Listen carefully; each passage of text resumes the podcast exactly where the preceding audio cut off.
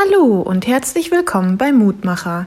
Mein Name ist Anna Dietz und ich bin Vikarin in Herborn-Seelbach.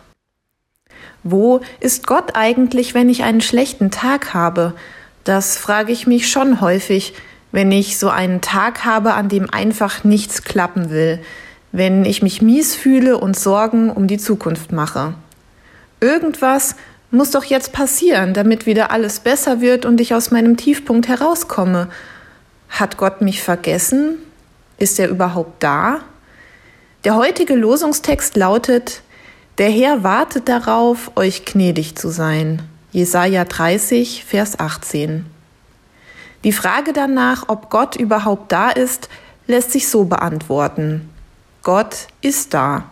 Er ist direkt bei mir, neben mir, unter mir, er umgibt mich und ermöglicht mir so manchen schönen Moment. Auch an meinen schlechten Tagen ist er da. Das sind solche Tage, an denen ich mich an etwas störe oder an denen ich mich über etwas oder jemanden geärgert habe. Gott ist trotzdem da und wartet nur darauf, uns gnädig zu sein. Das Problem ist viel zu oft, dass wir unsere Gedanken nur auf die schlechten Dinge fokussieren, die uns im Leben passieren und blind werden für die Liebe Gottes, die uns auch jeden Tag begegnet. Mal im Großen, wenn wir beispielsweise Besuch von netten Menschen haben, und mal im Kleinen, wenn uns beim Spazierengehen die Sonne ins Gesicht scheint.